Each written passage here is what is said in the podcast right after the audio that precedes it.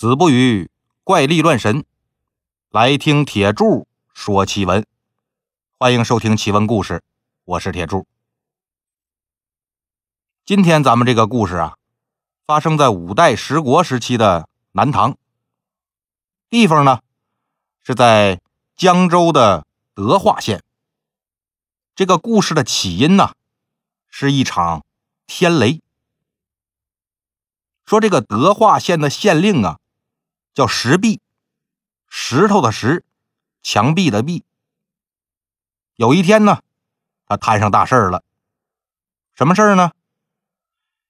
这个天上打雷，把粮仓给劈了，引起了大火，最后是烧了一千多担的粮食。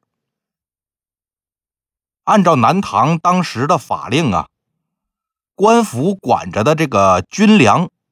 如果损耗超过三百担，主官直接就砍头。石壁呢，这就是犯了死罪了。不过呀，好在他为官三年，清正廉明，他又审理了不少冤假错案，所以当地的老百姓呢，都念他的好。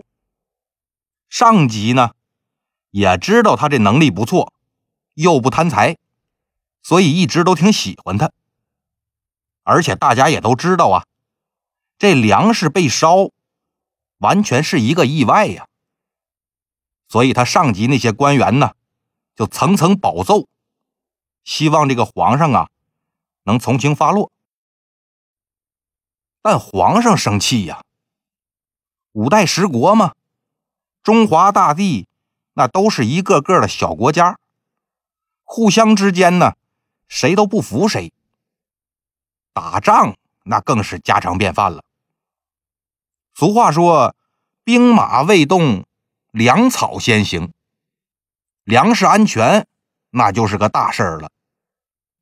你石壁一下就烧了我一千多担粮食，往小了说，这是失职；往大了说呢，你这就是危害国家安全呐。我不收拾你能行吗？但是呢，这大臣都求情了，我也不能不给他们面子。皇上就说呀：“那就不杀了，革职吧。然后你们再给我算算啊，这粮食一共值多少钱？让这个石壁把钱给我赔了。”大臣们一算呐，这粮食一共得是。一千五百两银子，皇上说：“那行吧，让他赔，赔不起就抄家，抄家还赔不起，只要他活着，他就得给我赔钱，赔他一辈子。”石壁这个命他是保住了，但日子没法过了。咱们前面说了，他本来是个清官呐。哪儿就有一千多两银子呀？变卖了房屋、土地这些家产，最后也才凑了四百两。但人皇上可说了，抄家还还不上，你就得还一辈子。这一年呢，石壁已经是四十三了，夫人死的早，只留下个女儿叫月香，这时候才八岁。以前呢。石壁自己照顾不过来，所以他就买了个十来岁的丫鬟来伺候这月香。平时就陪着月香玩玩蹴鞠啊，教教她女工啊这类的。本想着是攒点钱，等月香大了，好给嫁个好人家。但出了这档子事儿，连女儿这辈子也都给连累了。石壁天天这个愁啊，最后是。积郁成疾，不到两年死了。但老话说“父债子偿”啊，你石壁死了不要紧，不还有女儿呢吗？官卖，官卖呀，就是国家合法渠道倒卖人口，就想着能卖点钱是点钱。那个丫鬟不也是你石壁家的吗？也别闲着，跟你这女儿啊。一起卖，所以后来就把月香和这丫鬟关到这个李牙婆那儿了。牙婆啊，就是专门倒卖人口的。这一年呢，丫鬟十六岁，标价是三十两；月香呢，十岁，标价是五十两。那为什么月香的价高呢？因为这孩子呀，虽然年龄小，但长得漂亮，而且呢，聪明伶俐，又会读书认字儿，这算是潜力股，哎，所以卖的贵。李牙婆刚跟上面商量好价格，一个人火急火燎的就跑进来了。这人呢，穿着一身校服，带着校布，进门就问：“说李妈妈，请问这个石大人的家眷可是在您这儿啊？”李阿婆一看，哟，这不贾昌吗？你不是在外边做生意吗？什么时候回来的呀？你怎么穿成这样啊？家里谁过世了？哎呦，你们可别磨叽了，没人过世，没人过世，你穿成这样，哦，要想俏一身孝啊！人家说那可是女人家，而且是穿白衣服，那不是真穿守孝的校服啊！别废话，这不是石大人过世了吗？我刚做生意回来，就听说他过世了，也没个人管，我不就帮着给。殓尸下葬吗？后来一打听，说家眷在您这儿呢。我呀是怕他们真被人买去当了丫鬟奴婢，所以赶紧过来先买走。李牙婆就奇怪了，心说你怎么这么热心呢？转念一想，哦，对了，我想起来了，你贾昌被人诬陷杀人那个案子呀，正是这个石大人。帮你洗的冤，行啊，这也算你有心。钱拿来，人领走吧。贾昌啊，就拿了纹银八十两，换了月香和丫鬟出来，就带回家了。十月香这一卖，烧粮这事儿可就算结了。钱不够呢，也只能是下任县令接着从这税赋里边。慢慢还了。这个月香自打没了父亲呢，是天天哭。这回呢，一看是个陌生人把自己买了，心里边就想，说不准以后啊，得让人家怎么作践呢？这哭的就更厉害了。丫鬟呢，就在边上小声劝，说：“小姐呀，现在可不比以前了，咱都是。”人下人了，可没老爷护着你了。要是再哭哭闹闹的呀，人家免不了还要打你骂你呢。月香听丫鬟这么一说，心里边可就更难受了。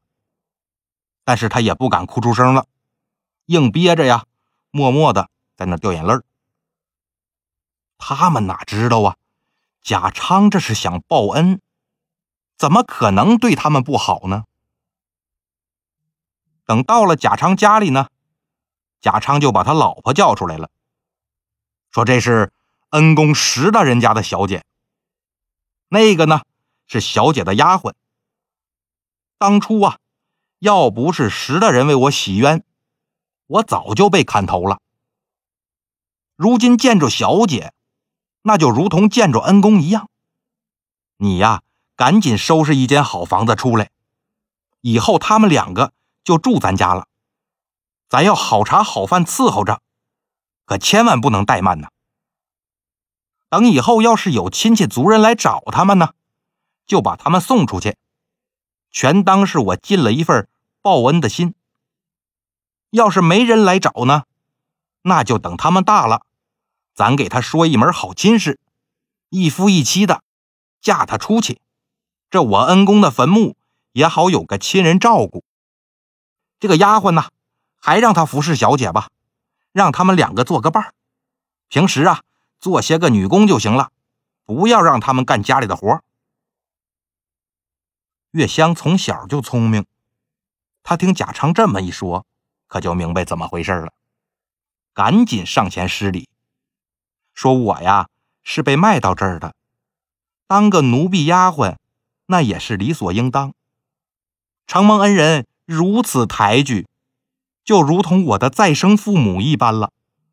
恩人，请受我一拜。如果恩人不嫌弃呢，就收我为义女吧。说完呢，跪下来就要磕头。贾昌赶紧往边上一闪身，让老婆呀把月香给扶起来。哎呦呦呦，可使不得，可使不得！小人怎么担得起小姐的贵呀？我这命可都是识的人救的，怎么敢收您当干女儿啊？小人呐，得拿小姐当贵宾对待呀。如此这般，那就谢谢恩人了。您对我呀恩重如山，我一定不会忘恩负义的。小姐您可千万别客气。这儿啊，就是您家。贾昌说完呢，又把家里边那些下人都叫出来，说：“这个呀，是我恩公石大人的千金，以后呢，你们要称呼她是石小姐，好生给我伺候着。”打这以后啊，贾昌全家人都叫月香石小姐，月香呢，就叫贾昌两口子贾公、贾婆。本来这一切安排的都好好的，不成想呢，贾昌他老婆起了幺蛾子了。原来贾昌这老婆呀，平时也不怎么贤惠。他看月香这伶俐乖巧，自己正好又无儿无女，所以有心就要收她做个女儿。一开始他还挺高兴，不成想这贾昌说要当贵宾对待。那就没法认女儿了，他这心里边就不是滋味了。心说平白无故我多了个小祖宗，你真当老娘是好惹的呀？你贾昌心里边想什么？别以为老娘不知道，你这是给自己养小老婆呢。等她长大了呀，你娶了当小妾，把老娘扔一边不管不顾，嘿，你休想！你贾昌又不能天天在家看着，等你出去了呀，看老娘不折腾死这小丫头片子！好了，今天的故事呢，就到这里了。欲知后事如何呀？咱们下集接着说。